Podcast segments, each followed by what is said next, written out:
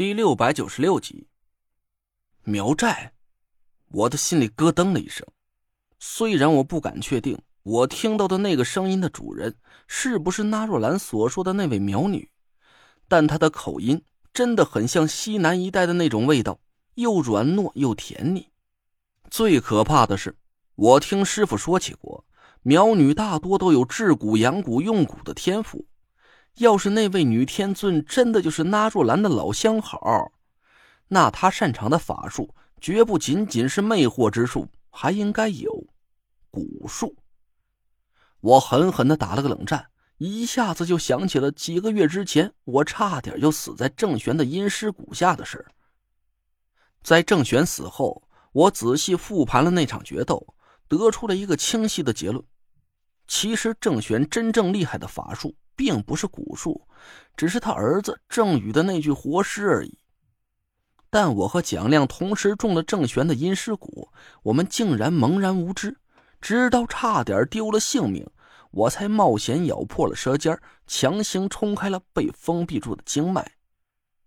在破解宁敏身上的火蛊之时，要不是老君鼎突然被我吐出的血激活了，救了我一命，恐怕我现在的坟头草都有膝盖深浅了。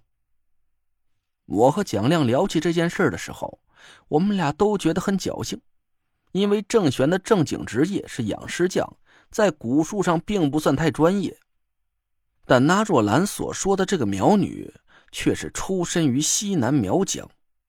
虽然我还没亲眼见识过她的蛊术，但我敢肯定一件事：要是我遇到的那位女天尊就是那若兰所说的那位苗女，她的蛊术。一定比郑玄高明百倍。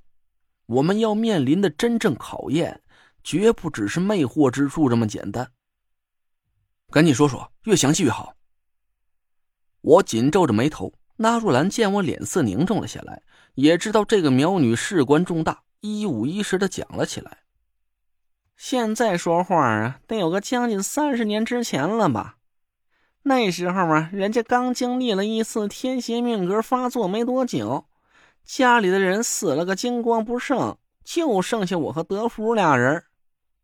我们俩把那四十九具尸体归了包，埋在了祖坟里，跟着师傅他老人家学了几年法术，师傅就离开了中州了。我和德福就合计着干点什么营生，养家糊口，同时也好掩饰一下自己的身份。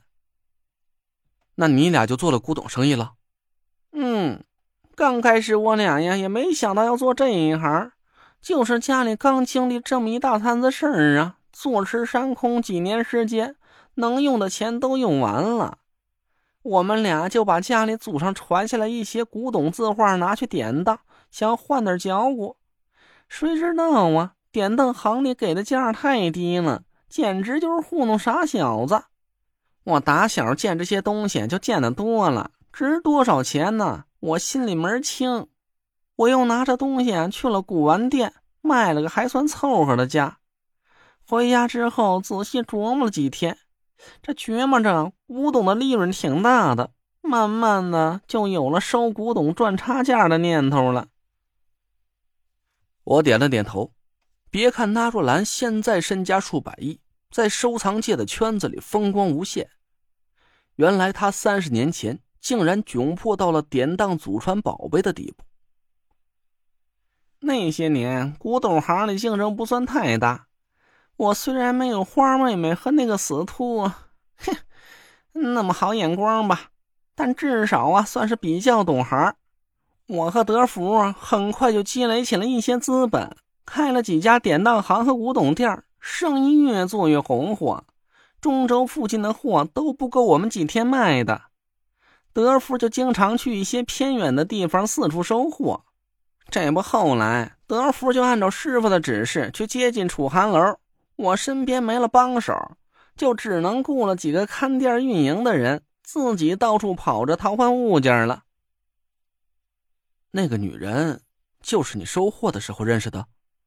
嗯。那若兰伸长脖子看了看远处的帐篷，其他几个人都还在休息。纳若兰这才压低声音说了下去：“那年我去了黔东南的一个苗寨，当时那边的人对古董都没什么概念。好家伙，甭说是家里的装饰摆设了，就连喂猪的石槽子都是价值连城的老物件。这下我可算是抄着了，只花了几百块钱，半个村子的木头、陶器、青铜什么的都让我给搜刮了个痛快。我告诉你啊，小累赘，你那哥哥现在能有这么有钱，就是当时收的那批古董起的家。那趟活我少说也赚了有上百万。我惊叹了一声，将近三十年前的上百万是什么概念？大家应该都很清楚。虽然我没经历过那个物质条件比较匮乏的年代，但我也总听师傅提起，那时候“万元户”这个词儿就可以代表富人家的经济条件了。一提起古董，那若兰立马就犯了职业病，絮絮叨叨的给我说起了几件很有代表性的物件。我赶紧打断了他的话头：“别走题，说重点，你到底是怎么和那个女人认识的？”扫兴！